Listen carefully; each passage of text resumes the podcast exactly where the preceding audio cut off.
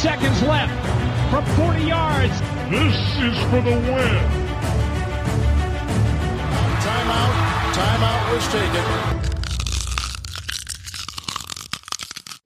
Hallo und herzlich willkommen zu Icing the Kicker, dem NFL-Podcast in Kooperation zwischen dem Kicker und der Footballerei. Mein Name ist Kutsche, ich melde mich hiermit zurück und ich habe gehört, ihr beiden, ihr habt meine Wortwitze vermisst. Das heißt, ich stehe ein bisschen unter Zugzwang. Ich versuche in der nächsten Zeit hier so ein paar Wortwitze zu platzieren. Moin, Detti. Moin Kutschi, da bin ich sehr froh, dass du Wortwitze platzieren möchtest. Ich habe da gleich zum Einstieg äh, eine Frage. Weißt du, wie man einen Delfin mit Unterhose nennt, zufälligerweise? Slipper. oh nein.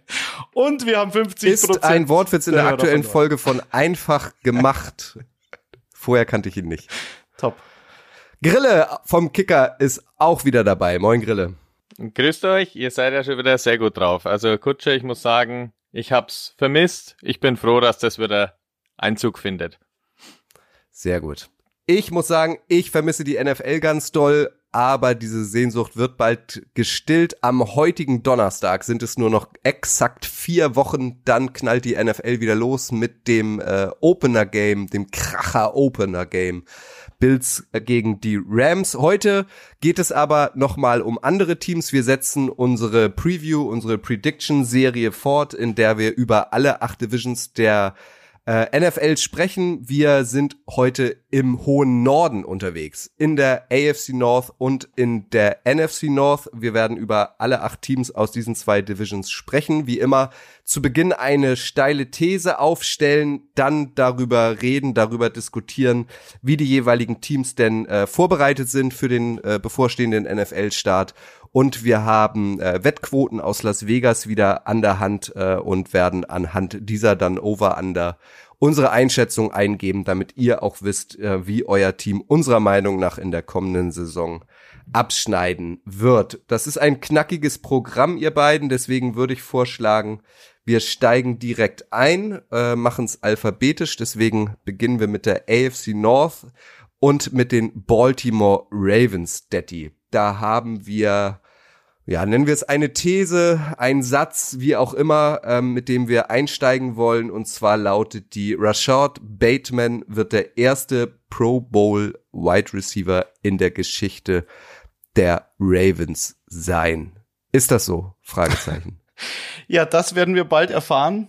Ähm, was ich äh, an dieser These schon bemerkenswert finde, äh, inhaltlich äh, ist die Tatsache, dass die Ravens anscheinend ja noch nie einen Pro Bowl-Spieler auf dieser Position äh, zu verzeichnen hatten in ihrer Geschichte und das finde ich schon bemerkenswert. Es ist jetzt so, Rashad Bateman war letztes Jahr Rookie, First-Round-Pick, ähm, hatte relativ viel Pech, glaube ich, ähm, hatte sich im Trainingcamp schon verletzt äh, mit Leisten an der Leiste, war dann auf Injured Reserve, als er dann zurückgekommen ist, hat er nur sieben von zwölf möglichen Spielen mit Lamar Jackson als Quarterback absolviert und äh, das hat alles nicht geholfen. Äh, was ein bisschen Hoffnung macht für ihn als Spieler ist, dass das letzte Spiel der beiden zusammen, weil Lamar Jackson hatte sich ja dann auch verletzt, ähm, relativ gut war gegen die Cleveland Browns. Da hatte er sieben Catches für 103 Yards. Jetzt, wenn man davon ausgeht, dass der Typ ein relativ großer Receiver ist, dabei aber eine 4-3-9 auf 40 Yards rennt, ein ehemaliger First-Round-Pick ist und im eigenen Team relativ wenig Konkurrenz um Targets haben wird, weil Marquise Brown, der Target Leader und Sammy Watkins sind ja weg, bin ich da relativ zuversichtlich, dass er eine sehr große Rolle in der Offense spielen wird. Ist er aber gut genug, äh, Grille, dass er das mit einem Pro Bowl veredeln könnte? Was meinst du? Also ich äh, erstmal, ich habe es auch nicht gewusst, dass die Ravens so einen Pro Bowl Wide Receiver noch gar nicht hatten. War für mich auch irgendwie erstmal überraschend zu lesen. Und jetzt ist halt eben die Frage, ob hier Bateman in seinem Secondary Year mit den Werten hat nur knapp über 500 Yards geschafft. Und wenn man es runterbricht, 1,3 Yards pro Route, jetzt quasi der Top Receiver auf einen Schlag ist, da ist natürlich irgendwie auch auf den Jungen äh, der Druck extrem groß. Ob er damit dann zurechtkommt, muss man dann von Anfang an sehen. Du hast es schon angedeutet, er hat am Ende der Saison, als er dann eben einigermaßen endlich fit war, sein erstes 100-Yard-Spiel und im Dezember dann seinen einen Touchdown. Er hat nur einen gehabt in der letzten Saison. Aber das war eben alles gegen Ende der Saison raus. Wenn er an die Form anknüpft und so, dann sehe ich natürlich da schon, dass was geht. kommt halt dann natürlich auch darauf an, dass Lamar Jackson auch äh, ja auch wieder seine Form findet und natürlich auch im Passspiel überzeugender wird, weil die Spiele, die Lamar Jackson letztes Jahr gemacht hat, da kamen dann auch mit 13 Interceptions neben 16 Touchdowns auch einige Fehler zusammen, sage ich mal. Das muss sich natürlich zeigen, ob die zwei sich top verstehen. Ich glaube, Lamar Jackson ist halt immer so eine Glaubensfrage, hält man ihn jetzt für einen guten Quarterback oder nicht?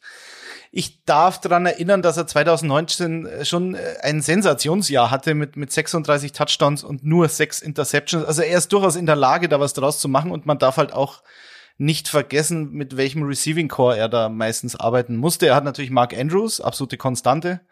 Äh, die Rolle von Andrews wird sich nicht ändern, aber danach ist auch dieses Jahr nicht mehr viel. Das ist gut für Bateman. Ich weiß nicht, ob es gut für Lamar Jackson ist. Also wenn man sich die Depth Chart ansieht, dann hast du Devin Duvernay, Jalen Moore, James Proach, Benjamin Victor, nicht Benjamin, sondern Benjamin und Tyron Wallace. Das sind natürlich alles Namenkutsche. Wer kennt sie nicht? Und okay, also ich abwarten, was da passiert. Die große Frage ist ja, wenn man sich die Division anguckt, die AFC North ist ja traditionell so die die Division, in der am härtesten Football gespielt wird, so eine typische Smash Smash Mouth Football Division, äh, sehr physisch. Die Ravens hatten großes Verletzungspech in der letzten Saison. Das zieht sich aber gefühlt irgendwie auch schon länger.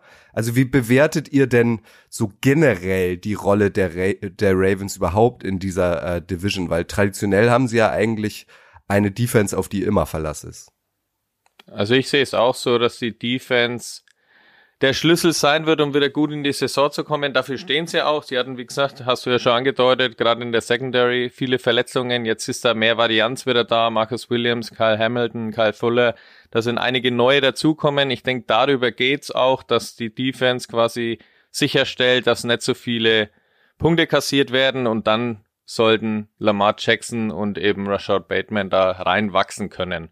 Bei Lamar ist noch immer die Frage, finde ich, letztes Jahr die Spiele, die er gespielt hat, ist er zum Beispiel nur zweimal selbst in die Endzone gelaufen, ist natürlich dann auch die Frage, ja, wie viel darf er, soll er machen, ist natürlich das, Verle das Verletzungsrisiko auch wieder hoch, soll er dann viel mehr passen, aber wohin soll er dann auch noch passen als neben Bateman, wohin? Das ist halt, ja, gibt schon noch ein paar Fragezeichen für mich. Aber über die Defense ist, denke ich, der Schlüssel da gut in die Saison reinzustarten, was eben in der AFC North auch extrem wichtig ist. Es ist halt eine Konstante bei dem bei den Ravens. Du hast immer vor allem eine dominante D-Line, wirst auch dieses Jahr wieder haben mit Calais Campbell, Michael Pierce, Derek Wolf. Ähm, dann haben sie einen Rookie Travis Jones, der da dazu kommt als als potenzieller Nose Tackle. Also da muss sich äh, Baltimore eigentlich nie Sorgen machen, was das betrifft. Das ist einfach traditionell gut. Und die Secondary ist verstärkt worden. Stimmt alles, gebe ich dir recht. Äh, wie gesagt, die Offense wird ein Fragezeichen. Sie werden natürlich wieder sehr lauflastig sein. Das ist keine Überraschung. Vielleicht werden sie Lamar auch selbst wieder öfter ähm, loslassen, dass, es, dass er die Beine in die Hand nimmt. Ähm, designed, es ist ja immer ein Unterschied, scramble ich jetzt raus, weil ich nicht anders kann, oder, oder ist das Teil des Gameplans? Da bin ich gespannt. Natürlich hat er sich jetzt auch ein paar Mal verletzt, Lamar Jackson, auch letztes Jahr. Ähm, mal sehen, ob sie versuchen werden, ihn mehr zu schützen. Aber okay, in dieser Division mit den Bengals, die jetzt da ganz weit oben mitspielen, äh, auch ligaweit, äh, musst du vielleicht das Risiko eingehen, dass du Lamar einem höheren Verletzungsrisiko aussetzt. Das ähm, wird sich fast nicht vermeiden lassen, glaube ich. Bei den Buchmachern in Las Vegas werden die Ravens gerankt mit äh, einer Prophezeiung von 9,5 Siegen, genauso wie die Bengals, zu denen kommen wir gleich. Also sie gelten ähm, bei den Wettanbietern als Favorit mit den Bengals zusammen auf den Division-Sieg. Was meint ihr denn? Geht ihr da over oder under bei den 9,5? Also bei mir klang es jetzt durchaus negativ, dass ich da einige Fragezeichen sehe, aber Harbour, der Head Coach und vor allem, was wir noch nicht erwähnt haben, mit dem Kicker Justin Tucker, den haben sie erst verlängert, jetzt der bestbezahlte Kicker und ja auch der beste Kicker, wie wir uns alle erinnern. Tucker ist der beste Macker. So, da ja, ist euer Kutsche wieder. Hilfe! Hilfe. Auf jeden Fall mit ihm kannst du natürlich ganz enge Spiele, die die Defense vielleicht dominiert, irgendwie auch mal 10-7 gewinnen, weil er das Field Goal mit Ablauf der Uhr macht. Deswegen gehe ich da schon drüber. Ich sehe es schon bei 10, 11 Siegen. Ja, ich bin skeptisch. Ich gebe ihnen einen Sieg mehr als letztes Jahr. Ich bin aber under. Also ich, ich sage, sie haben neun Siege am Ende, weil mir dieses äh, Receiving Core einfach zu dünn ist. Also ich sehe da gar nichts hinter Rashad Bateman und Bateman muss es halt auch erst noch beweisen. Wie gesagt, 58 Prozent der Wide Receiver Targets haben das Team verlassen, sozusagen mit Watkins und Brown. Und da will ich erstmal, sie müssen, müssen mir das erstmal zeigen. Klar sind die Browns geschwächt, zu denen kommen wir dann gleich, aber ähm, ich bin gespannt. Ich gebe ihnen neun Siege. Neun zu acht, immerhin eine positive Bilanz. Bei Bateman, ich weiß nicht, was eure Synapsen in, im Gehirn machen, muss ich irgendwie Nein. immer an Psycho denken. Weil Norman Bates. Ach so, ich dachte. Ähm, Bateman Bates, ich weiß nicht. Habt ihr, äh, ist das bei euch auch schon mal so angekommen oder habe ich das exklusiv? Ex Beim, du, hast, du hast es mir jetzt eingepflanzt. Ja. Ich muss jetzt irgendwie an Batemans Keller denken. Hoffentlich sitzt da nicht irgendwas im Schaukelstuhl. Ich hätte jetzt eher an Bruce Wayne gedacht, aber okay. Gut, Bengals äh, sind die nächsten in der AFC North. Ähm, da lautet die These, wir erinnern uns, die Bengals standen im Super Bowl, also ähm, sie werden wahrscheinlich allein schon deswegen als Favorit äh, in ihre Division ähm, losreiten. Da lautet die These, die Bengals werden drei 1000 Yards Wide Receiver haben, ein 1000 Yards Running Back und trotzdem werden sie es nicht in die Playoffs schaffen. Ha, also man muss sagen, das sind zwei Thesen. Die eine, die wurden beide eingereicht. Ähm, danke an die Community ähm, und an André vom Kicker. André ist der Meinung, sie schaffen es nicht in die in die Playoffs und ähm, und aus der Community kam die These, dass sie 3000 Yard Receiver und 1000 Yard Running Back haben. Ich war ein wenig überrascht, muss ich sagen, weil Jamar Chase, okay, das war klar, knapp 1500 Yards hatte er letztes Jahr als Rookie. Das sollte nicht schlechter werden. Er war natürlich auch viele, viele Big Plays und große Spiele dabei, äh, zweimal über 200 Yards beispielsweise. Also ähm, er hatte auch schon Spiele, wo er ein bisschen unsichtbarer war, so ist es nicht. Äh, in den Spielen, in der er aber unsichtbar war, ist dann T. Higgins ähm, erschienen und hatte dann am Ende der Saison auch über 1000 Yards. Das war mir auch nicht bewusst, ähm, dass er drüber war. Und vor allen Dingen Tyler Boyd, der ja dann die, der, die dritte Person in dieser, in dieser These liefern muss, ähm, als Receiver Nummer drei im Slot meistens unterwegs, hat er halt auch 828 Yards. Das ist nicht wenig. Und so viel fehlt da nicht. Wenn die Offense besser wird, und wir wissen alle, die O-Line haben sie deutlich verstärkt und haben ein deutliches Upgrade gemacht mit Ted Karras, Alex Kepper und Lyle Collins die alle drei starten werden und alle drei besser sind als die, die letztes Jahr darum gerannt sind bei den Bengals in der O-Line. Also so weit sind sie nicht weg und Joe Mixon hatte 1205 Yards und war damit die Nummer drei in der ganzen Liga. So. Also da könnte man durchaus mitgehen, oder Grelle? Was sagst du? Mit These Nummer eins zumindest. Es sind halt genau diese genannten Spieler von dir, es sind ja genau die, die das erreichen müssen. Und da ist halt natürlich erstens die Frage, sind die alle 17 Spiele lang fit? Um über die 1000 zu kommen und äh, die Gegner, die ja auch irgendwie gegen die Bengals spielen, werden ja auch aus Joe Burrow und Jamar Chase und dem ganzen Super Bowl Run gelernt haben und sich da irgendwie auch was überlegt haben und vielleicht eben Chase zu stoppen, gerade bei den Deep Balls. Äh, deswegen, da muss schon viel wirklich perfekt laufen, damit das auch wirklich so eintritt, dass sie hier drei Wide Receiver über 1000 unten Joe Mixon, wo wir in den letzten Podcasts schon drüber gesprochen haben, der ist jetzt 26, also das ist das kritische Running Back Alter, wo man dann auch weiß, ja, kann er an seine Form der letzten Jahre anknüpfen und da wird er über 1000 rennen oder erwischt da auch mal. Nein, ihn hat's ja schon des ähm, Öfteren erwischt. Es ist ja die erste Saison. Eben. Gruß an Lenny an dieser Stelle, die erste Saison, in der er tatsächlich ähm, endlich verletzungsfrei geblieben ist und tatsächlich fast alle Spiele gemacht hat. Im letzten ist er ausgefallen aufgrund einer Covid-Infektion. Oh, Hört ihr das? Bei mir fährt die Polizei am Haus vorbei. Das schneiden wir raus. Also jetzt haben sie dich. Jetzt haben sie jetzt, jetzt haben sie, soweit. sie haben mich in meinem Keller gefunden. Ich dachte, ich wäre hier safe. Und beende noch schnell den Satz. Dann machen Krill und ich das ähm, fertig hier, aber dann äh, können wir vielleicht zu dritt noch die Bengals abschließen. Äh, ja, ich, ich, Gruß an Kevin, Kevin, bevor ich das vergesse. Das war der, derjenige aus der Community, ein Bengals-Fan natürlich, der uns seine These geschickt hat. Also, ja, Joe Mixon, äh, ein Spiel hat er dann gefehlt, äh, wegen Covid und nicht wegen seiner üblichen Knöchelverletzung äh, oder Oberschenkelgeschichten, die er immer hatte. Ich bin sehr zuversichtlich. 26 ist das neue 35, haben wir ja festgestellt bei den Running Backs. Aber ich, ein Jahr gebe ich ihm noch. Die sind jetzt, die müssen jetzt mal. Aber trotzdem, also, wenn man, wenn man diese These jetzt noch mal ein bisschen sacken lässt, 3000 Yards Receiver, 1000 Yards Running Back, so, das klingt ja also mindestens nach Playoffs. Deswegen finde ich diese These ein bisschen negativ. Auf der anderen Seite, wenn wir uns ähm, die vergangenen Super Bowls angucken, ist es ja fast schon Tradition in der NFL, dass Teams, die den Super Bowl verloren haben, in der Folge erstmal Probleme haben. Wir erinnern uns an die Falcons, die höchst unglücklich damals gegen die Patriots verloren haben und seitdem ähm, es nie wieder geschafft haben, in diese Sphären äh, vorzustoßen. Wir erinnern uns an die Rams, die auch gegen die Patriots verloren haben und auch ein bisschen gebraucht haben, um wieder zurück in den Super Bowl zu kommen und ihn dann auch zu gewinnen. Jetzt waren die Bengals ähm, viele Jahre, ja fast Jahrzehnte chronisch erfolglos. Jetzt haben sie uns alle überrascht in der vergangenen Saison und alle sagen, ah, die Bengals, also die muss man jetzt wirklich auf dem Zettel haben. Meint ihr, äh, dass sie sich vielleicht so ein bisschen in die Tradition der unterlegenen Teams im Super Bowl einreihen und deswegen doch größere Probleme haben werden in der kommenden Saison, als viele erwarten? Also Probleme kann ich mir sehr gut vorstellen. Eben, das geht halt dann auch wieder über die Division. Da ist alles knackig. Irgendwie die Bengals hat jetzt jeder auf dem Zettel. Das war letztes Jahr vielleicht noch der Vorteil, da rein zu rutschen hier mit Chase, wo man dann äh, vor der Saison gesagt hat, ja, LSU-Kumpels, Burrow und Chase, schauen wir mal. Ja, dann ging das krass ab, aber jetzt stellen sich da viele drauf ein. Und die Offensive Line muss halt auch erstmal zeigen, dass sie sich auch wirklich, klar, Namen sind da, aber dass sie wirklich sich verbessert haben und hier Burrow auch in Schutz nehmen und nicht gefühlt 180 Mal wieder sacken lassen. Also da ist, da kommt vieles zusammen. Die Erwartungshaltung der Fans ist gigantisch, eben so, so eine lange Durststrecke hinter sich.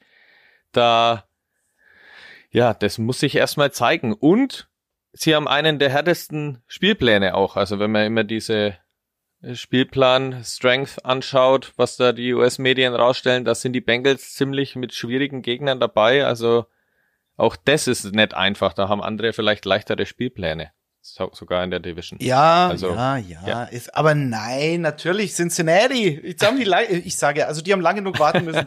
Meine Bengals, die werden das schon noch mal ein bisschen durchziehen. Jetzt das Problem ist ja meistens bei diesen Teams, ähm, glaube ich schon, dass es da eine Kausalität gibt. Wenn du halt irgendwann im Super Bowl landest, hast du vieles richtig gemacht. Es kann aber auch sein, dass du über Jahre ein Team entwickelt hast, was dann irgendwann so einen so ein Talentlevel erreicht, das dich dann ins große Spiel bringt, was aber dann wiederum bedeutet, dass diese Spieler natürlich mehr Geld wollen bei ihren nächsten Verträgen und dass du dann ein bisschen auseinanderfällst und die halt diese Spieler nicht mehr leisten kannst.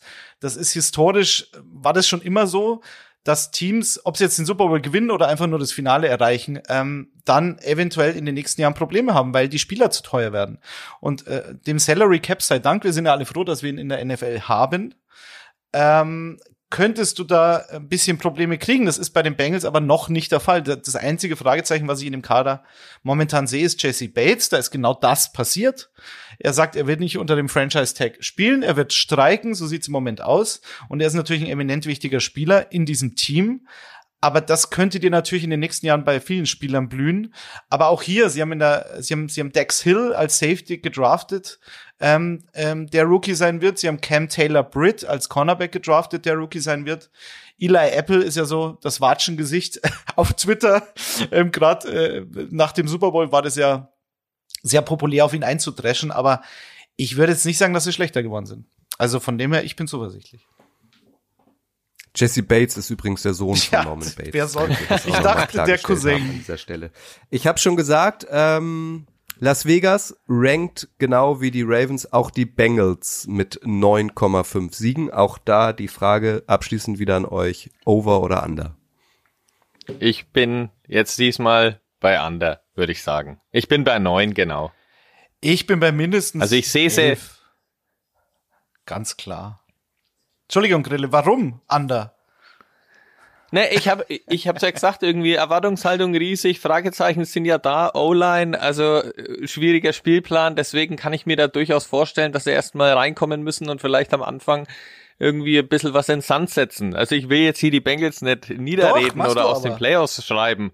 Nein, das will ich auch gar nicht. Aber es muss halt alles passen, gerade für diese These mit drei 1000 Yard Wide Receiver und Running Back, also da muss ja alles top fit sein und da passiert immer irgendwas, ne? Das wissen wir alle, deswegen lieben wir auch den Sport. Aber in die Playoffs, mit den Playoffs wird's dann schon eng. bei dir mit neun Siegen. Ja, da wird's, ja, da wird's eng, aber ich kann mir natürlich schon vielleicht, vielleicht wenn wenn wenn es ja auch zehn, das sind ja hier nur Thesen, die wir aufstellen. Nee, ähm, das sind Tatsachen. aber Fakten ach sind so. das. Ja, dann dann dann sind sie bei mir mit neun wahrscheinlich Ja. raus. Dann freut sich André, Herzlichen er hat ja die These aufgestellt. Gut, die dritte Mannschaft, über die wir sprechen wollen aus der AFC North, sind die Cleveland Browns. Da könnten wir uns jetzt auf die Offense versteifen und mal wieder über die Sean Watson sprechen oder darüber sprechen, dass der Running Back Kareem Hunt weg will. Meiner Meinung nach könnten wir das nur ankratzen, denn wir wollen uns auf die defensive Seite versteifen mit einer These und zwar lautet die Miles Garrett wird Defensive Player of the Year. Was sagt ihr denn dazu? Ja. Ich sag ja.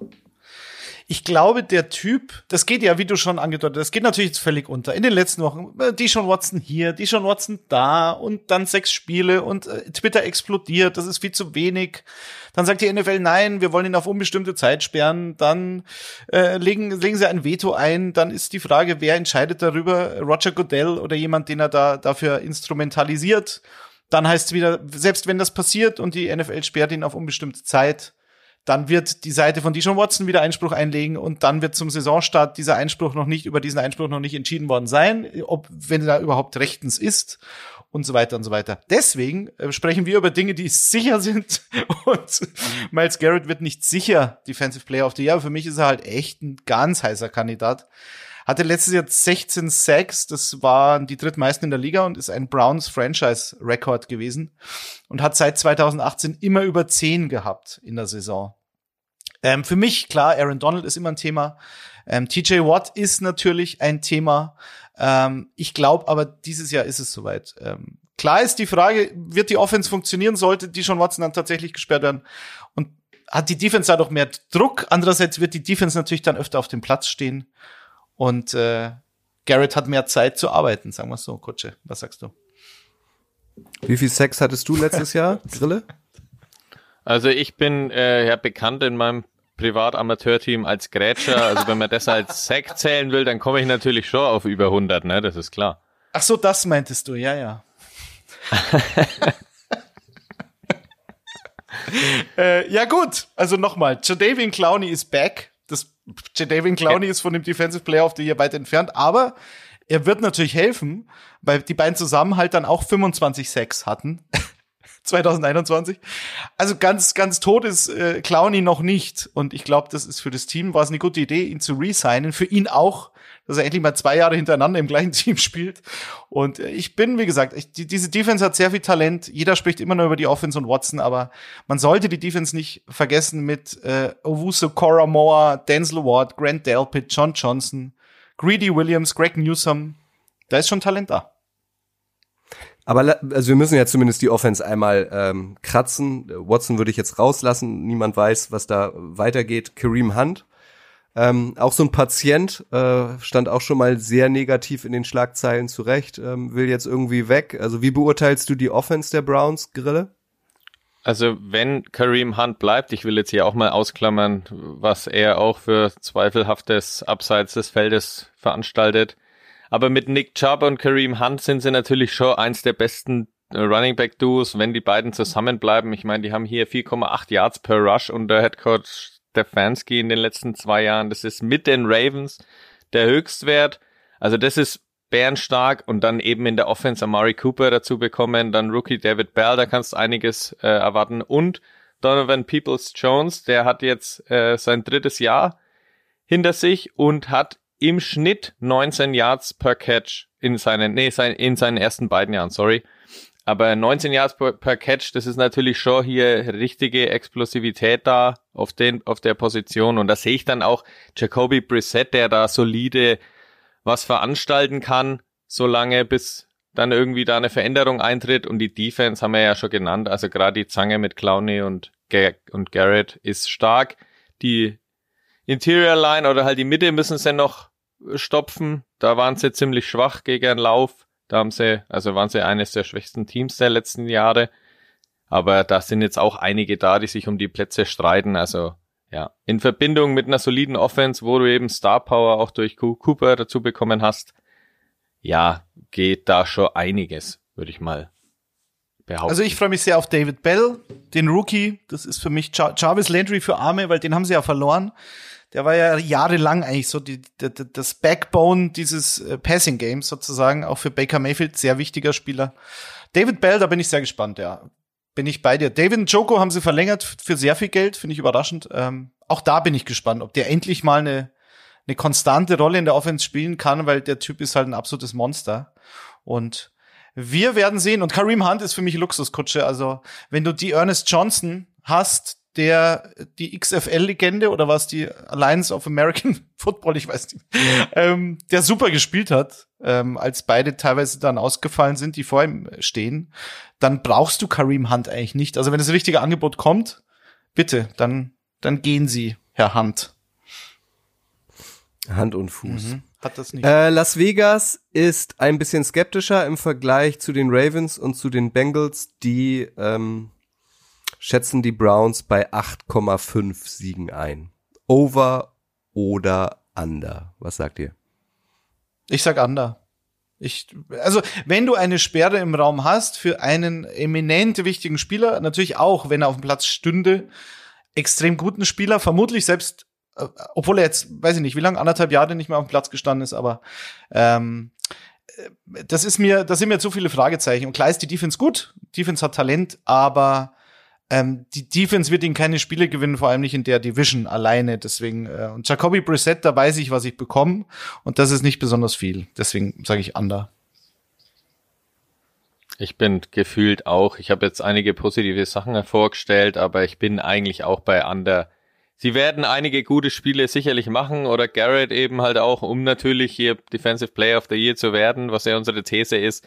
Der wird auch seine Monster Plays machen, um vielleicht auch mal ein, zwei Spiele zu gewinnen, aber für neun, zehn Siege mit den Fragezeichen gerade eben auf Quarterback-Position finde ich es schwierig, da jetzt viel höher zu gehen. Deswegen bin ich für den Moment auch under für alle, die sich jetzt noch nicht so lange mit der NFL beschäftigen, sei an dieser Stelle nochmal erwähnt. Also die Cleveland Browns, die waren wirklich über Jahrzehnte das schlechteste Team der NFL. Ähm, über die wurde gelacht. Da ist jetzt so meiner Meinung nach so ein bisschen die Frage, ob sie sich dadurch, dass von außen alle auf diese Mannschaft einprügeln, weil sie die schon Watson ähm, für sehr viel Geld geholt haben, ob sie sich jetzt quasi so als gallisches Dorf entwickeln und dadurch vielleicht neue Kräfte entstehen. Die Steelers gibt es auch noch in der AFC North. Ähm, die werden, um das schon mal anzuteasen, ähm, am schlechtesten eingeschätzt in Las Vegas bei den Buchmachern, was total ähm, neu ist für uns, weil die Steelers äh, waren eigentlich immer erfolgreich. Äh, unter Mike Tomlin, den Head Coach, gab es noch nie eine negative Sieg-Niederlage-Bilanz ähm, und der ist schon eine ganze Weile da und deswegen heißt die These jetzt, Steelers ohne Ben Roethlisberger, der bekanntlich in Rente gegangen ist, erstmals unter Tomlin mit negativer Bilanz.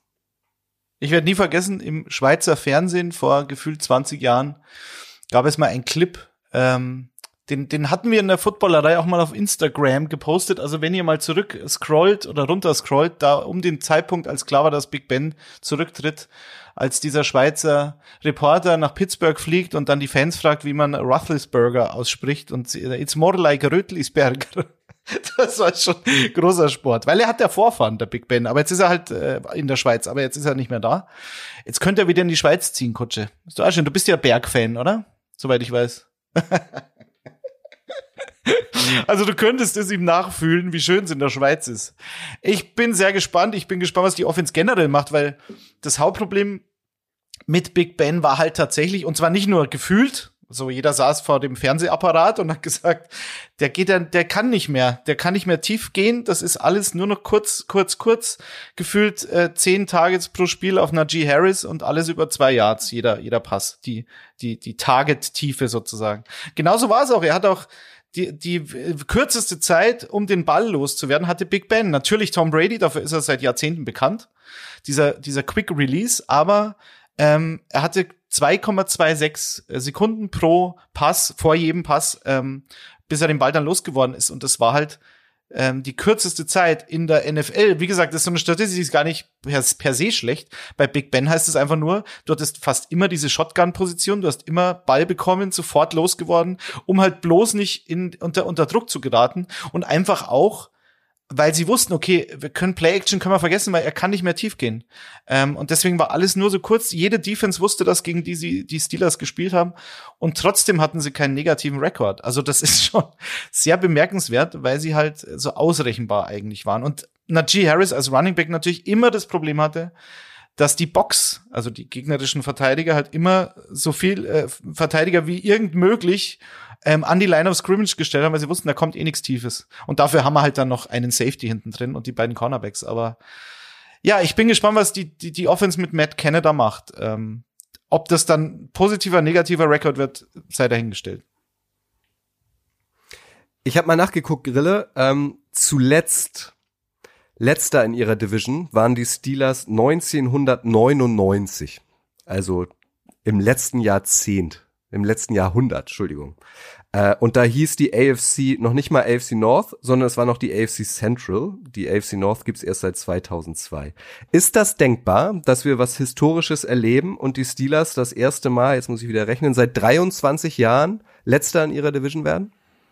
Es ist tatsächlich denkbar und es wird mir ja natürlich dann irgendwie auch wehtun. Ich bin damals mit äh, den Steelers auch irgendwie reingekommen in die NFL, abseits meiner geliebten Packers natürlich, aber mich hat es schon immer beeindruckt, eben dieser Defense Football, den werden sie auch weiterhin zeigen. Ne? Da haben sie mit TJ Watt und Cam Hayward immer noch eines der besten Defensive Front Duos, aber ja, also das, was Daddy gerade schon angesprochen hat, das konntest du dir offensemäßig in den letzten Jahren nicht anschauen und jetzt wird's auch nicht viel besser, weil Mitch Trubisky soll gerade vorne liegen im Quarterback Rennen zusammen mit Rookie Kenny Pickett und Mason Rudolph. Da, ich wüsste gar nicht, wenn ich, also ohne dass ich jetzt Training nehmen würde, ich wüsste gar nicht, wenn ich jetzt da reinwerfen würde, vielleicht eben nicht gleich den Rookie, um den zu verheizen, weil es ist da wirklich schwierig, finde ich da irgendwie was Positives in der Offense gerade zu finden. Vielleicht zeigen sie es uns auch besser, aber das ist über Jahre immer, immer schwächer geworden und deswegen ist da der letzte Platz vielleicht wirklich mal wieder in Sicht und das ist wirklich eine krasse Zeit und eben auch unter Tomlin seit 2007 in, im Amt, das sind ja auch jetzt 15 Jahre, wo es niemals eine negative Bilanz gab. Da deutet schon einiges darauf hin, dass das vielleicht diesmal wirklich wieder was Geschichtsträchtiges, Negatives aus Steel City wird.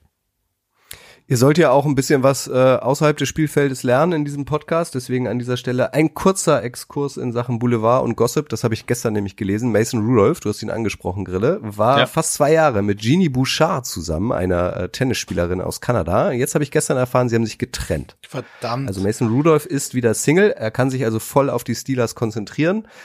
Äh, Genie Bouchard irgendwie einen neuen Typen, irgendwie so, so ein Sohn von so einem ehemaligen Supermodel. So, vielleicht interessiert das auch nur mich. 7,5, das ist die Quote von Las Vegas äh, für die Steelers. Damit äh, ranken sie Stand jetzt als letzte in der Division. Over oder under?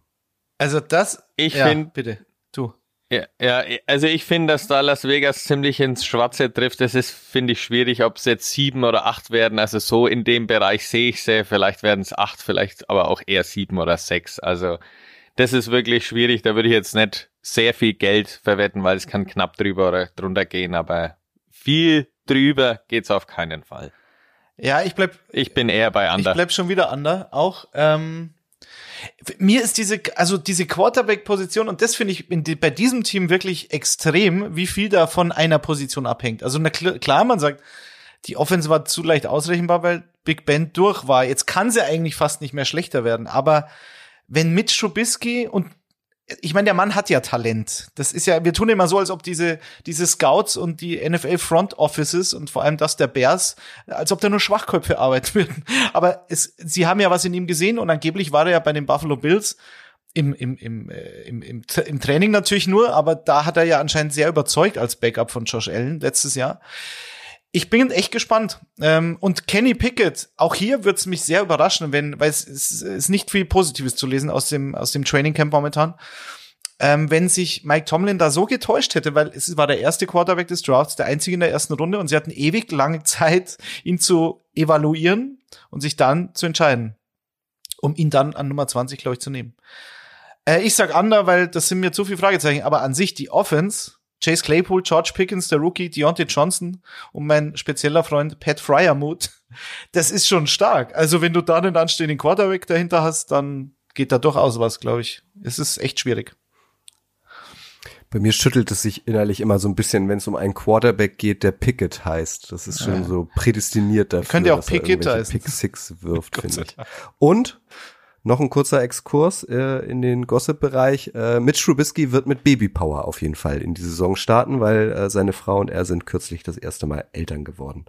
Wenn ich äh, richtig zugehört habe, euch richtig gelauscht habt, äh, geht ihr so im Großen und Ganzen mit den Buchmachern in Las Vegas. Ihr seht die Browns und die Steelers auf jeden Fall hinter den Ravens und den Bengals. Wenn ihr euch jetzt entscheiden müsstet, Wer gewinnt die Division, die AFC North abschließend? Die Bengals oder die Ravens? Was meinst du, Grille? Was sage ich? Ja, ja, was du sagst, ist ja logisch. Deswegen sage ich halt dann das, deswegen sage ich halt dann das Gegenteil, und zwar, dass Lamar Jackson wieder zu seiner Laufform zurückfindet. Eben nur zweimal in die Endzone gelaufen letztes Jahr. Da geht wieder einiges. Defense eh stark, deswegen sehe ich die Ravens vor den Bengals. Und du sagst es ja andersrum, also. Korrekt. Dann haben wir es doch. Haben wir's wieder. Uns interessiert natürlich auch eure Meinung, falls ihr vielleicht doch die Browns oder die Steelers als Division-Sieger auf dem Zettel habt oder ganz klar Team Detti und Bengals seid oder ganz klar Team Grille und Ravens seid. Ähm, lasst uns Feedback da. Ähm, über die sozialen Medien. Ihr findet uns alle bei Twitter und Instagram unter anderem oder ihr schreibt uns zum Beispiel eine Mail an redaktion.footballerei.de. Eure Meinung ist uns auch wichtig. Wir gehen weiter in die nächste Conference und zwar jetzt in die NFC North.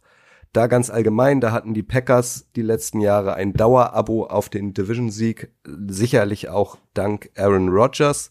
Wir fangen aber mit den Chicago Bears an. Die, einleitend einmal gesagt, mh, mm, sehr schwach eingeschätzt werden und auch unsere These geht in die Richtung, ähm, die Bears benchen Justin Fields zur Mitte der Saison. Was sagt ihr dazu? Du als Bears-Experte. Grille, auf geht's. Ich steige ein. Ja, also gut. Meine Bears, ne, also das ist natürlich immer eine schöne Geschichte aus Packers Sicht. Wenn es da nicht läuft, dann kann man immer in den Foren gut rumstöbern, da findet man tolle Memes und so geht's ja auch einfach weiter. Wenn man dann irgendwie vor paar Wochen erstmal einige Interviews mit Jay Cutler, dem XXX Quarterback liest, der ja schon der Halsbringer gewesen sein sollte und das irgendwie nie aufgebracht hat, der dann jetzt hat irgendwie Justin Fields, der eh schon den ganzen Druck jetzt zu spüren bekommt, die Fans fordern ihn seit längerer Zeit, jetzt kriegen sie ihn, er soll das ganze Franchise aus der Versenkung holen und Justin Fields sagt dann, ja, das ist einer der besten Quarterbacks, die er je gesehen hat. Der macht es auf jeden Fall top. Dann kann ich nur sagen, ich weiß nicht, das bricht wahrscheinlich wie ein Kartenhaus ziemlich schnell zusammen. Die waren letztes Jahr drei, also wenn man alle Statistiken mit zusammenrechnet, dann waren sie ja das 30. Team, also nur zwei waren schlechter. Es gibt da Baustellen ohne Ende. Aber klar, die Secondary ist aufgebessert worden in der Defense. Gut, da mussten sie ja auch besser werden, wenn man das sich anschaut. Also als da Khalil Mack noch in seiner Hochzeit war, der ist ja jetzt bei den Chargers, da war irgendwie die Defense ja wenigstens eine Konstante. Das ist in den letzten zwei, drei Jahren auch ja, konnte man sich teilweise nicht mehr anschauen. Und jetzt liest man dann noch, dass Linebacker Roquan Smith auch noch einen Trade fordert, weil der wahrscheinlich auch selber sieht, wenn man es hart formulieren will, okay, hier, hiermit reiß ich nix, jetzt muss ich hier auch noch raus. Ja, da gibt's für mich also wirklich hier Baustellen ohne Ende, habe ich mir aufgeschrieben und das finde ich fast mal wieder bestens zusammen. Und wie, wie gesagt, die Fans werden Fields von dem alles verlangen und wenn da nicht alles kommt, dann werden die ziemlich schnell pfeifen und das macht's nur noch schlechter. Also ja. Ich weiß nicht, ob die kleine Tirade von mir. Ja, ich weiß nicht, ob die, ob die Fans da so ungeduldig sind mit Justin Fields. Ich bin gespannt. Ich glaube, also es, es war wirklich eine Belastung für diesen Spieler unter dem Coaching-Staff letztes Jahr äh, als Rookie agieren zu müssen, weil man weiß natürlich nicht, wie Matt Eberfluss, der ja aus der Defense kommt, Defensive Coordinator von den Colts gewesen und vor allem Luke Getzi, den du kennst, ähm, der jetzt der neue Offensive Coordinator bei den Bears ist. Man weiß natürlich nicht, welche Rolle Getzi in Green Bay gespielt hat. Matt LaFleur hat, war eigentlich der Playcaller in Green Bay und Nathaniel Hackett war der offizielle Offensive Coordinator. Also weiß ich jetzt nicht genau, wie viel da der Quarterback Coach da noch mitreden durfte. Aber schlechter kann es ja nicht werden als unter Matt Nagy und von dem her, ich gebe ihm Benefit of the Doubt ist für diesen talentierten Spieler für mich da entscheidender und man muss schon bedenken, 2021 hatten die Bears eine schöne Statistik, fast 39 Prozent ähm, bei den bei den Pass Attempts wurden die Passcatcher als Open oder Wide Open considered. Also das, das ist der schlechteste Wert äh, in der ganzen Liga gewesen und bedeutet einfach, die, die Receiver hatten keinerlei Separation. So. Und das macht's für den, für den jungen Quarterback natürlich wahnsinnig schwer. Ich bin zuversichtlich, wobei das Receiving Core auch nicht besser aussieht dieses Jahr, muss man sagen, auf, auf dem Papier. Ich hätte da noch mal zwei Nachfragen an euch. Also zum einen, wenn die These lautet, äh, die Bears benchen ihren Quarterback Justin Fields zur Mitte der Saison, ist ja auch die Frage der Alternative. Und wenn man sich das aktuelle Death Chart anguckt, äh, der Bears, dann lungern da halt Trevor Simeon und Nathan Peterman rum. Also das ist jetzt nicht die Creme de la Creme. Deswegen Frage eins an euch, wer soll den denn ersetzen? Also dann müssen die ja noch irgendjemanden holen. Und Frage zwei, um vielleicht doch noch mal was Positives zu besprechen, ähm, über die Position haben wir noch nicht gesprochen, sind die Running Backs. Da kommen die Bears mit David Montgomery und Khalil Herbert das ist zumindest so im Liga-Vergleich aber noch mal ganz in Ordnung, oder? Das ist auf jeden Fall in Ordnung. Und wenn dann halt Justin Fields seine Athletik und so irgendwie aufs Feld kriegt, dann kann über den Lauf schon einiges gehen. Aber Daddy hat es gerade auch angesprochen, irgendwie musst du ja auch passen. Und wenn dann deine aktuellen Top-Namen Darnell Mooney, Willis Jones und Byron Pringle und EQ St. Brown ist ja von den Packers rüber, aber das sind deine, das ist dein Receiving Core, dann ja, du musst ja irgendwie auch passen. Du kannst ja nicht nur laufen und ähm, das ist wirklich schwach. Also ich habe in den US-Medien einige Male das Stichwort ugly gelesen, auch weil die Offensive Line auch noch Namen verloren hat. Also da wird dann auch einiges an Druck auf Fields kommen. Deswegen, also der Druck ist da schon immens und Baustellen komplett. Der Hashtag Baustelle ist Grilles Fazit für die Bears. Also ich bin bei der, gerade bei der Online natürlich auch gespannt. Da wird wahrscheinlich Braxton Jones Left Tackle spielen, ein Fünftrunden-Rookie. Ähm, und und äh, Tevin Jenkins, äh, Second Rounder vom letzten Jahr, ist wahrscheinlich Backup von Riley Reeve auf der rechten Seite als Right Tackle. Also da haben sie halt auch in den letzten Jahren nicht so viel richtig gemacht. Und ähm, also der Receiving Core, das sind alles so Fantasy-Zombies. Tajay Sharp, Dante Pettis, ein Kiel Harry, das ist alles gescheiterte Existenzen. Naja, also einer von denen oder zwei müssen da wirklich einen Riesensprung machen. Aber Daniel Mooney, hatte letztes Jahr über 1000 Yards. War mir auch nicht bewusst, dass es wirklich über 1000 waren. Und Cole Kmet ist für mich so der, der Breakout-Tyrant dieses Jahr, weil ich glaube, dass allein mangels Alternativen für Justin Fields, irgendwo muss er ja hinwerfen. Und Jimmy Graham ist nicht mehr da, immerhin. Ihr werdet mich jetzt hassen, aber ich lasse ihn trotzdem fallen. Was ist das Lieblingsessen von Kyle Kmet? Cole. Cole Kmet. Ne, ich weiß es Cole nicht. Kmet. Kutsche, sag's mir. Die Kmettbrötchen. ich dachte, so Kohl, auf Trevor Simeon und äh, E-Bims, der Petermann, seid ihr irgendwie nicht eingegangen. Das finde ich aber auch völlig in Ordnung. Äh, Las Vegas rankt äh, die Bears äh, mit 6,5.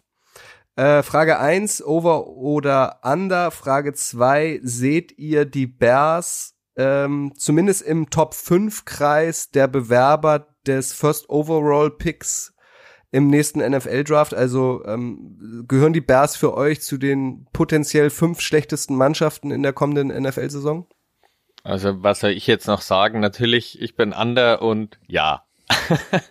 ich bin auch under und ja. Ich habe ein bisschen Hoffnung auf die Defense, weil Kyler Gordon, der Cornerback, den den hätte ich gerne in Seattle gesehen und äh, Safety Jaquan Brisker, zwei hohe Draftpicks, ich glaube ihre ersten beiden dieses Jahr und äh, wenn Roquan Smith sich's doch nochmal anders überlegt, dann ist die Defense auf jeden Fall schon mal nicht so schlecht. Immerhin das. Aber ich bin under. Gut. Wir gehen alphabetisch weiter und sind nach C bei D. Das sind die Detroit Lions, auch so ein so ein absolutes Traditionsteam aus der NFL, aber auch so ein absolut traditionsreiches, erfolgloses Franchise, die aber in der vergangenen Saison irgendwie so ein, so ein zumindest so ein bisschen so eine Feel-Good-Story waren, haben nach fast genau einem Jahr mal wieder einen Sieg in der NFL gefeiert. Das hat gefühlt irgendwie jeden gefreut, der sich für die NFL interessiert. Und in die Richtung geht auch unsere These, die Lions machen Spaß, aber schießen sich doch wieder selbst ins Knie. Huh. Meinungen dazu. Ey, Grille, hast du jetzt, ähm, oder sag mir mal, wo man, außer, äh, außer auf dem Game Pass wahrscheinlich, aber wo kann man denn noch ähm, hier Hard Knocks mit den Lions sehen? Da gab's ja schon die ersten Ausschnitte und, und ähm, Snippets. Hier mit Gut. Aiden Hutchinson, der Billie Jean von Michael Jackson singt. Genau. Sensationell übrigens. Genau, das soll, das soll ja eins der äh, besten Hard Knocks Momente aller Zeiten sein, aber ich weiß, aber ich weiß jetzt auch nicht, also ich bin absoluter Game Pass User seit, ja, ich kann es gar nicht sagen, seit langer Zeit. Deswegen Das Gründungsjahr ganz, vom ersten FC Nürnberg, da hast du schon Game Pass gehabt. Äh, deswegen kann ich jetzt die Frage gar nicht beantworten, wo es noch kommt. Ich bin da immer auf dem Game Pass unterwegs.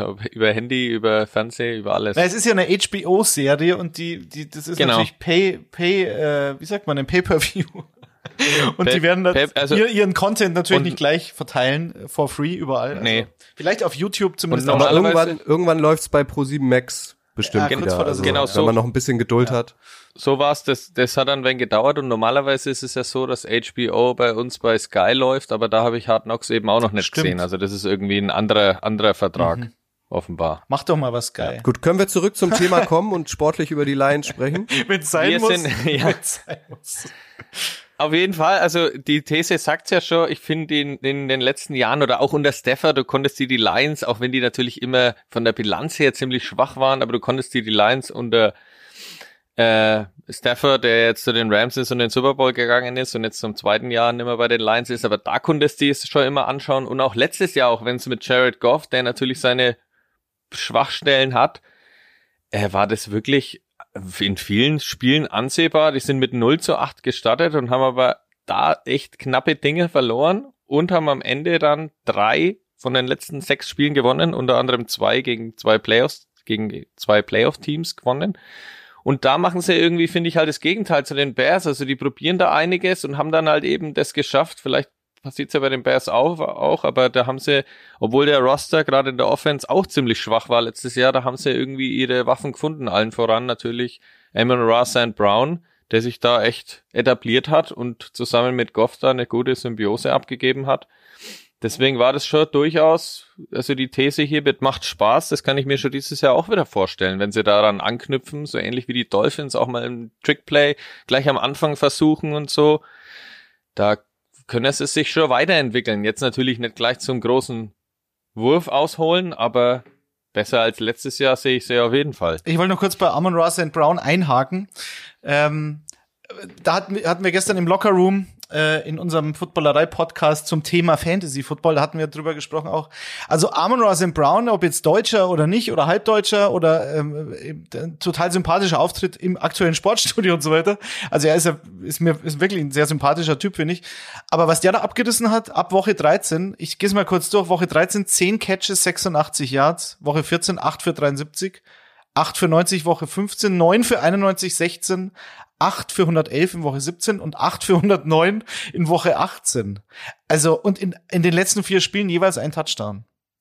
Also das, das ist schon für einen Rookie extrem gut. Ich weiß nicht, ob es historisch gut ist und hängt natürlich damit zusammen, dass die DeAndre Swift Woche 13 bis 16 verpasst hat, verletzungsbedingt, der halt auch gerade dann im Slot teilweise eingesetzt wird und, und, und die kurzen Dinger von Goff fängt. Und TJ Hawkinson war auch verletzt von äh, Woche 14 bis 18. Jetzt haben sie Jameson Williams, wann auch immer der bei 100 Prozent ist, als Rookie. Sehr spannend, ähm, den dann zu beobachten. Und DJ Chark, also haben jetzt zwei klassische Outside Receiver, die sie so in der Qualität letztes Jahr halt nicht hatten. Also ich bin auf die Offense sehr gespannt und freue mich drauf. Defense ist halt wieder Fragezeichen. Ob Aiden Hutchinson da reicht, weiß ich nicht. Aber zur These, dass sie Spaß machen, der kann ich, glaube ich, auf jeden Fall zustimmen. Ja, und in der Defense haben sie mit äh, Romeo Okwara und Cornerback Jeff Okuda Okuda. Ja, wenn, das endlich mal zeigt, schon, ja, zumindest. Wenn das, ja genau, ich habe es auch gelesen, dass er natürlich große Stücke da jetzt auf ihn setzen, dass er das mal hier zeigt, was er natürlich als Talent oder als Qualität in sich trägt.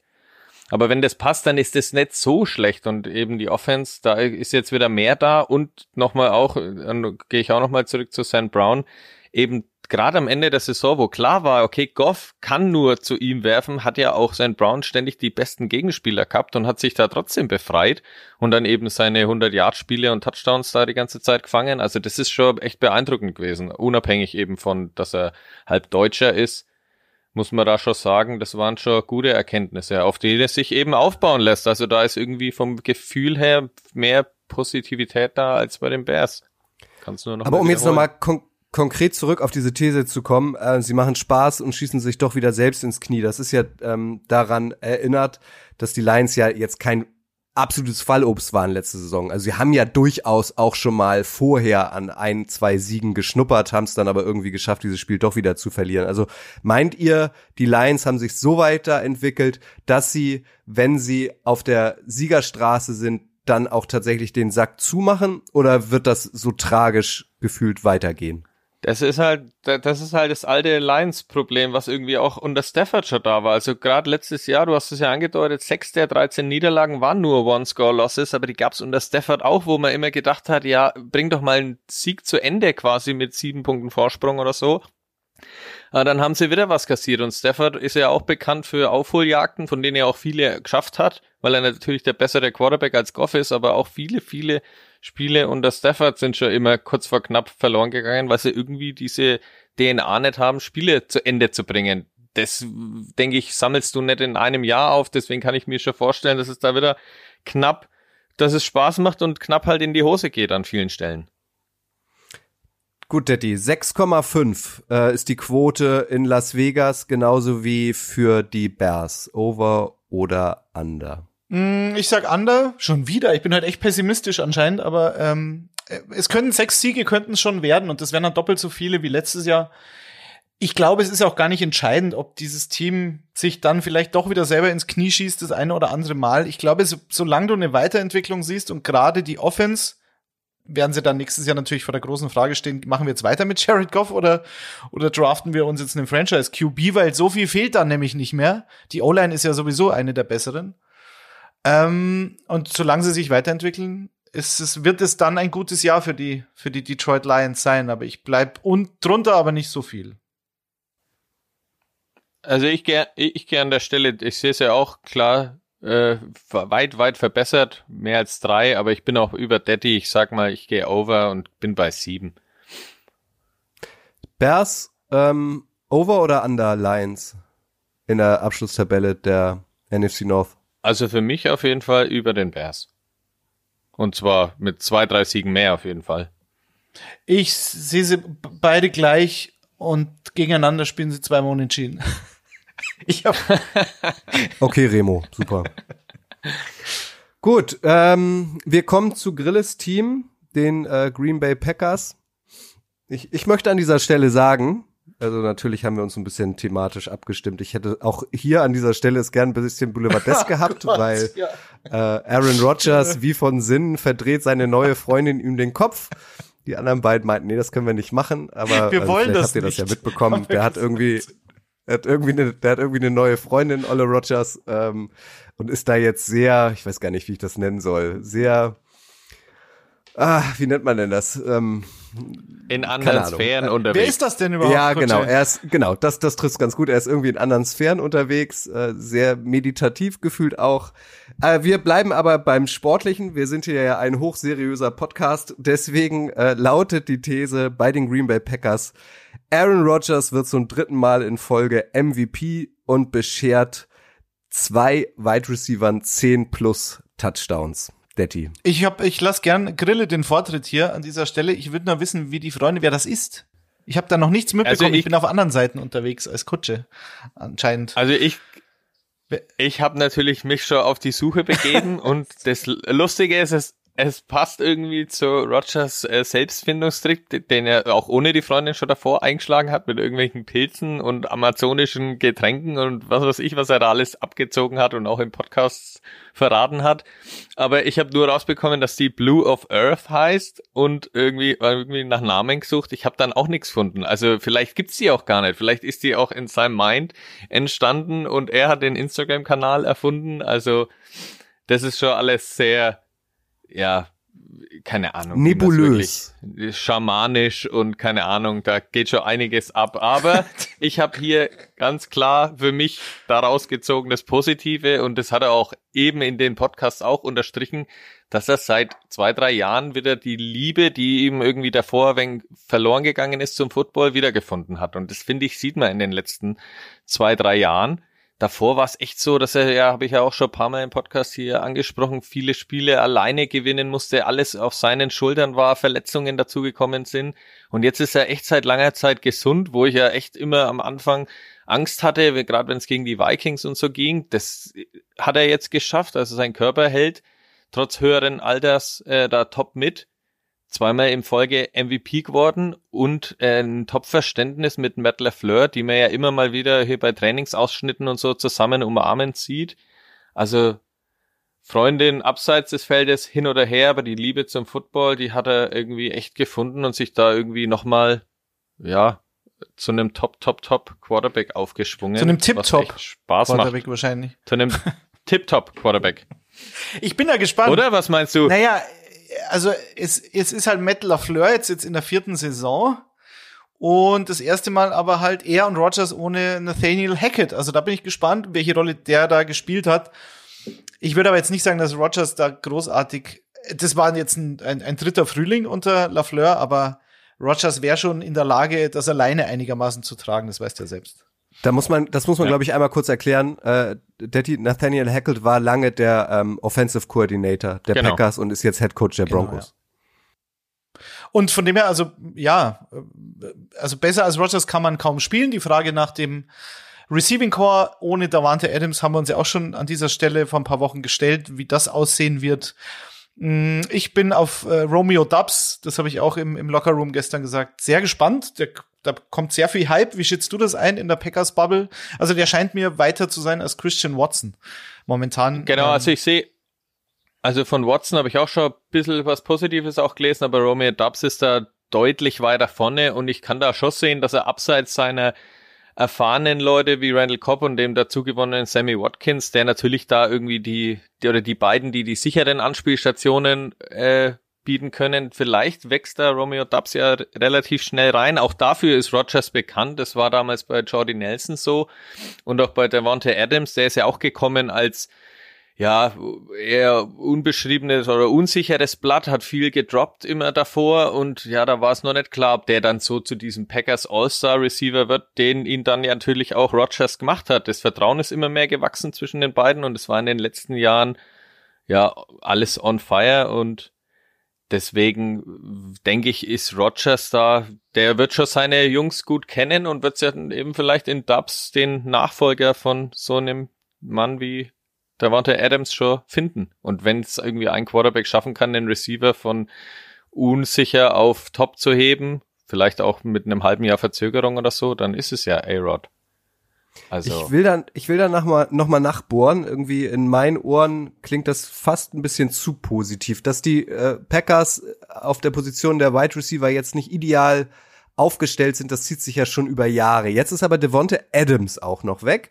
Ja, die Namen, die ihr genannt habt, das kann funktionieren. Ja, es ist Aaron Rodgers und ja, natürlich werden die Packers ähm, wahrscheinlich wieder in die Playoffs kommen. Aber die Frage ist doch jetzt, Grille, ein Ring hat er bisher. Olle Rogers scheitert regelmäßig, traditionell, äh, wenn es drauf ankommt, kurz vor knapp ähm, im Super Bowl. Jetzt hat er aber noch mal seinen Vertrag verlängert über Jahre für wahnsinnig viel Geld. Also kommt da jetzt was? Ist das jetzt das Aaron Rodgers Jahr? ich, wenn wenn es um die Frage geht, die ich sage ja seit keine Ahnung seit 2011, also seit jetzt elf Jahren sage ich ja jetzt hat ist das Jahr, wo er seinen zweiten Ring holt. Das ist natürlich das, an dem er sich immer äh, dieser Albtraum, der ihn dann immer wieder einfängt. Und das ist natürlich, da habe hab ich auch schon mehrmals betont, natürlich hätte ich mir gewünscht, oder vielleicht kommt ja hier noch, oder Beckham noch dazu, dass da irgendwie im Receiving Core natürlich noch eine Waffe dazukommt. Ich hätte mir immer Julio Jones äh, gewünscht, aber Rogers hatte ja was anderes zu tun, abseits des Feldes. Da hätte ich mir eher mal gewünscht, dass er vielleicht den Julio anruft, wie es Tom Brady dann gemacht hat.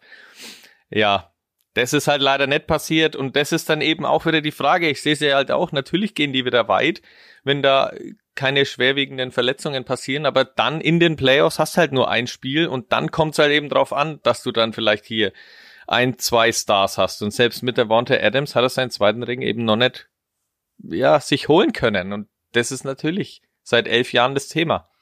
Was natürlich ähm, Stand jetzt Fakt ist, vermeintlich ist halt, dass Alan Lazar der Nummer 1 Receiver ist und der hat halt in seiner Karriere noch nie mehr als 40 Pässe gefangen oder mehr als 515 Yards in einer Saison gehabt. Also das ist schon, egal ob ihn Rogers schätzt und, und lobt und öffentlich äh, Lob preist geradezu, genauso wie Romeo Dubs, den hat Rogers ja auch erwähnt, was ja ungewöhnlich ist für den Rookie-Receiver aus, aus Rogers Mund, aber das ist schon alles sehr dünn, da gebe ich Gott schon recht. Und meine Theorie war ja ein bisschen, dass Sammy Watkins unter Rogers dann vielleicht doch noch mal ein konstant gutes Jahr hat, weil die Fähigkeiten hat er ja. Ähm, und vielleicht ist er mal nicht verletzt in Wisconsin. Vielleicht tut ihm ja das Klima da gut. Vielleicht ist ja Kälte gut für Sammy Watkins. Aber ähm, wir werden es erleben. Aber es ist klar, die, die O-Line ist für mich noch ein Fragezeichen. Also äh, Jenkins auf POP und vor allem David Bakhtiari auf POP. Also ob der noch mal jemals wieder kommt, bin ich mir nicht ja. sicher. Bakhtiari ist auch wirklich ein Fragezeichen, weil wenn er fit ist, natürlich top, dann kann auch Elton Jenkins auf seine Top-Position als Right Tackle. Ähm, wenn nett, muss Elton Jen Jenkins, der ja alles da spielen kann, der springt dann halt wie seit Jahren immer auf die Position, wo gerade jemand verletzt ist. Das ist natürlich immer eine kleine Baustelle, aber das kriegt man mit Aaron Rodgers schon hin. Und was wir auch noch nicht angesprochen haben, ist natürlich die Defense. Also da erinnere ich mich ja auch an die letzten Jahre mit Dom Capers, als wir da immer alle geschimpft haben. Das ist seit Jahren immer besser geworden und ist jetzt hier eine also absolut am besten geloadeten Defenses. Ja. Da spricht der Edelfan. äh, Over Under aus Las Vegas. Ähm, das können wir, glaube ich, kurz halten an dieser Stelle, dass der Division-Sieg wieder nur über die Packers geht, dass sie da natürlich wieder ein gewichtiges Wort äh, mitreden werden, das ist klar. Gerankt sind sie bei den Buchmachern mit äh, 10,5. Over oder under. Das ist ja höchst pessimistisch, aber okay. Ich bin over, aber nicht viel. Also 13 Siege werden sie nicht haben dieses Jahr, glaube ich. Und äh, ich gebe dir aber bezüglich der Defense, ob jetzt Edelfan grille oder nicht, da gebe ich dir vollkommen recht. Das ist für mich eine Top 3 Defense in der Liga. Deswegen, allein das ist schon ein Garant, dass sie die Division wieder, glaube ich, souverän gewinnen. Vielleicht mit elf oder zwölf Siegen. Wäre schon mal ein Rückschritt zum letzten Jahr. Ohne Davante Adams, aber trotzdem noch sehr gut, würde ich sagen. Also ich kann mir auch vorstellen, dass es vielleicht nicht zum vierten Mal in Folge 13 werden und der ausgebaute Rekord, aber 12, also mindestens. Das, was, hat, was hat denn Fürth jetzt wieder damit zu tun? Gar nichts. Wieso? Zum, Wieso zum vierten. Zum, jetzt ach, zum vierten. Fürth, ah, Fürth, Fürth. Ey, ach so. Sehr gut, Detti. Sehr gut, Detti. Das steckt das an. Schon, das gell? Das war jetzt so oh, ey. Frankenscherz. Ich habe auch den nächsten Wortwitz. Komm, wir kommen noch äh, zu einem Team, äh, wahrscheinlich so das einzige Team, gefühlt, was äh, den Packers in der kommenden ähm, NFL Regular Season Konkurrenz machen kann, äh, die äh, Minnesota Vikings. Da ist jetzt, Achtung, jetzt kommt er, ein Zimmer frei. äh, genau, Mike Zimmer, langjähriger Head Coach der Vikings, ist nicht mehr da. Stattdessen ist es jetzt Kevin O'Connell. Und in die Richtung geht auch unsere These der Vikings, und zwar mit O'Connell Funkts Gedankenstrich Kirk Cousins, You Like That mit 40 plus, jetzt haltet euch fest, 40 plus Touchdown-Pässen. So. Ich habe mit dieser These Bitte nehmen Sie dazu nichts Stellung. zu tun. Das, das ist, hier kommt aus, aus Frankenhausen. Der hat, aus Fürth. Aus Fürth. Der hat gesagt 40 Stück. Ich, ja, bitte, erklär's mir. Ich bin gespannt. Naja, wir haben, wir haben natürlich, also Cousins natürlich, der hat auch irgendwie immer seine negativen Dinge, aber wenn man sich das mal nüchtern anschaut, dann liefert er schon über die Jahre immer auch ab. Und im Gegensatz zu Rogers hat er halt mit Justin Jefferson und Adam Thielen, also ich würde nur einen halben davon nach Green Bay gern haben oder lotsen, aber da hat er zwei der absolut besten Receiver in seiner Truppe. Also das sind absolute Granaten und dann Cassins eben ein solider Passer, der ja auch in den letzten Jahren auch mal das abgelegt hat, gegen große Mannschaften auch mal Siege einzufahren. Das war ja seine Primetime-Fluch, den er lang hatte. Ähm, da sehe ich eben schon, dass dann unter Kevin O'Connell, der da eben auch ein wenig das Mind dafür hat oder das irgendwie auch ein wenig frischer gestalten will als der vielleicht ein wenig eingefahrenere Mike Zimmer, dem ja auch die, seine Qualitäten immer mehr abhanden gekommen sind. Der war ja immer ein Garant für eine gute Vikings-Defense, das es dann eben den Packers immer schwierig gemacht hat. Aber das ist in den letzten Jahren unter Simmer auch noch immer schwächer geworden. Deswegen war da schon mal ein Zeitenwechsel oder wegen frische Frischfutter quasi auf der Headcoach-Position äh, schon mal notwendig. Und ich sehe da schon, eben wie Skutsche schon angedeutet hat, die als größten Konkurrenten innerhalb der NFC North. Also ich, ich bin gar nicht so weit weg von dir mit diesen 40 plus, äh, weil, also die Idee war jetzt nicht meine, aber ich kann dir eigentlich also ich könnte fast zustimmen, wenn ich es mir genau überlege. Also es muss halt Kevin O'Connell, weiß natürlich kein Mensch, ob der funktioniert oder nicht. Wenn man jetzt davon ausgeht, dass er aber dieses äh, Rams-System, der hat ja unter Sean McVay die letzten zwei Jahre gearbeitet als Offensive Coordinator, und wenn du davon ausgehst, dass das implementiert wird in dieser Vikings Offense mit Kirk Cousins, dann kann das schon zumindest sehr kreativ aussehen. Und ähm, gerade was Play-Action betrifft, ähm, was Screen-Pässe betrifft, was Motion vor dem Snap, also ein bisschen so dieses, es auch dem Quarterback leichter zu machen.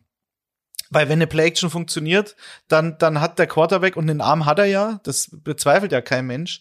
Und gute Receiver hat er auch. Also ähm, dann ist ja durchaus was möglich und das traue ich äh, Cousins schon zu. Ich habe bei Cousins, ich habe ihn eigentlich immer positiver gesehen als die meisten. Ähm, es war halt immer die Frage, ist er das Geld wert? Aber mittlerweile ist er ja, ist ja fast ein armer Schlucker im Vergleich zu den anderen, die da nach ihm die Verträge unterschrieben haben. Aber KJ Osborne, Justin Jefferson, Adam Thielen, das alleine ist, ist schon sehr gut, glaube ich, weil wenn sie es so machen wie die Rams, dann werden sie halt sehr oft mit drei Receivern spielen. Und dann hast du mit, also 11 Personnel und dann hast du mit äh, Irv Smith, der, glaube ich, auch ein sehr guter junger Tight End ist, ähm, auch noch eine Waffe. Und der, über Devin Cook brauchen wir nicht sprechen. Also ich, ich, ich, 40 weiß ich nicht, bei 35 gehe ich natürlich mit, aber bei 40, ich sag ja, komm, ähm, ich ziehe mir einen lila Hut auf und gehe mit.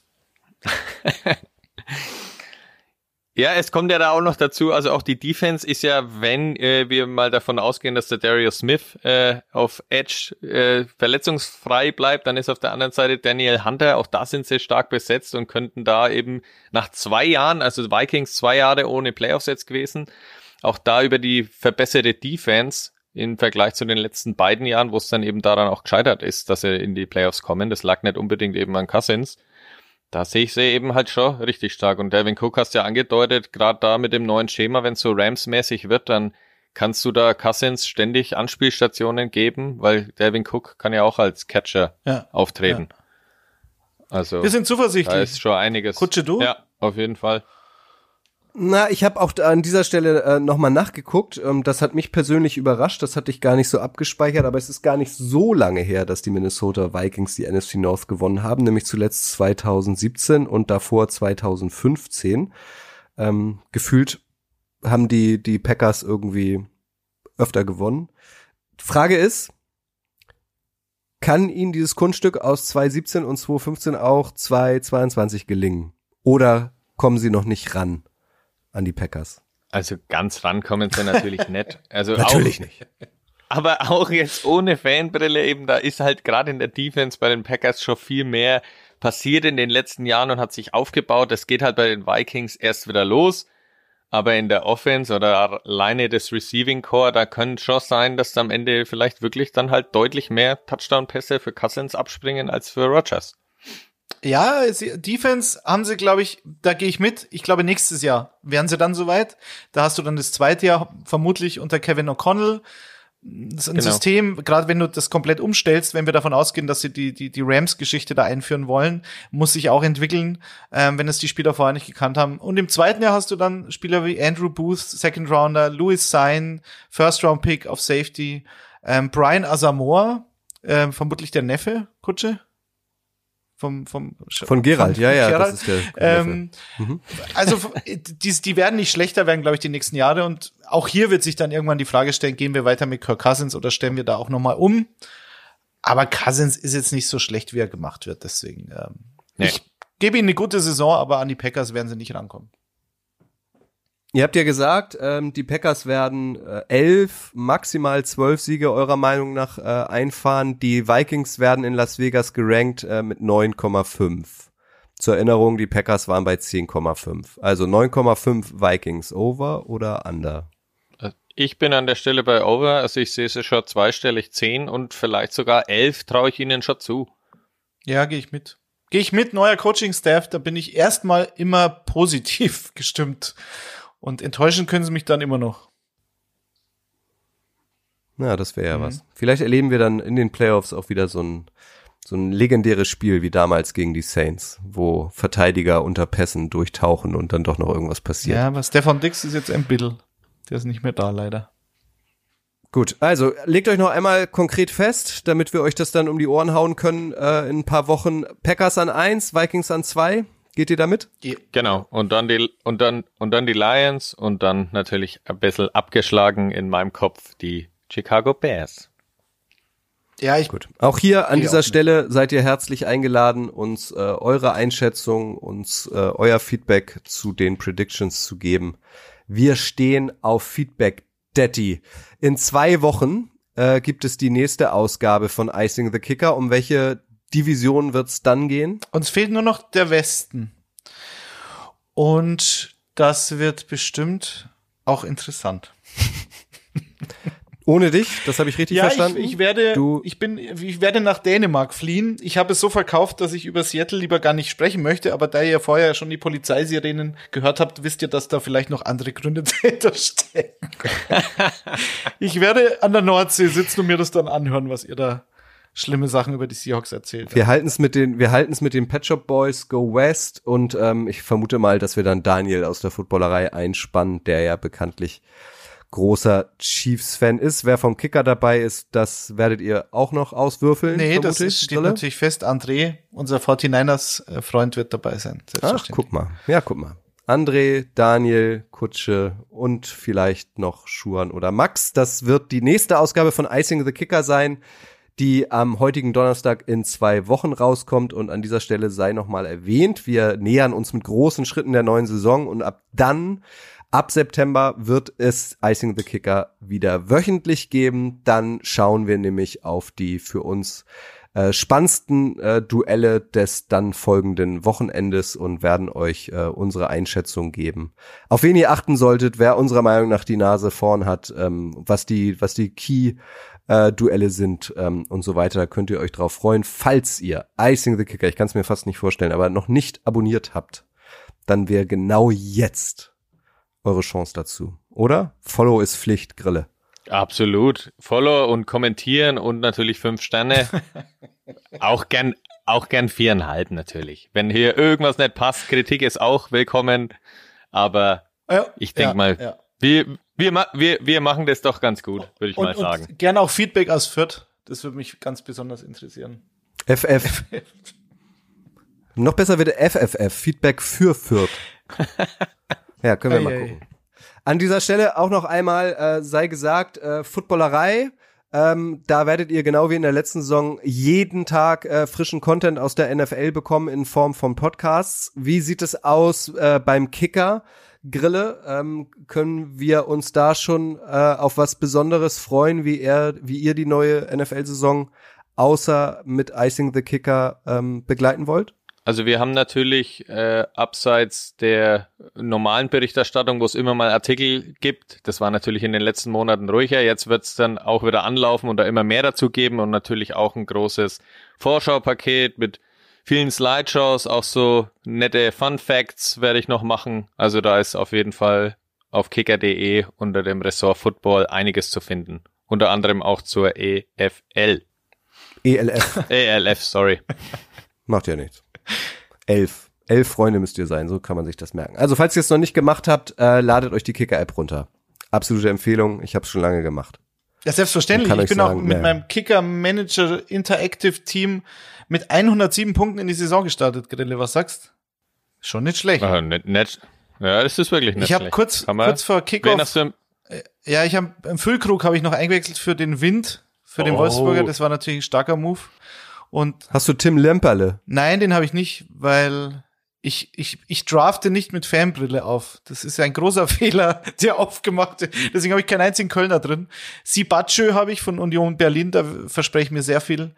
Und ansonsten, ich habe auch viele Punkte noch auf Den der Bank gelassen. Dieser Ahamada. Wir können noch ein bisschen weiterreden. Ich rede, äh, ich drehe das Mikro jetzt so ein bisschen runter. Vielleicht haben wir noch einen schönen Rausschmeißer-Song äh, und so weiter.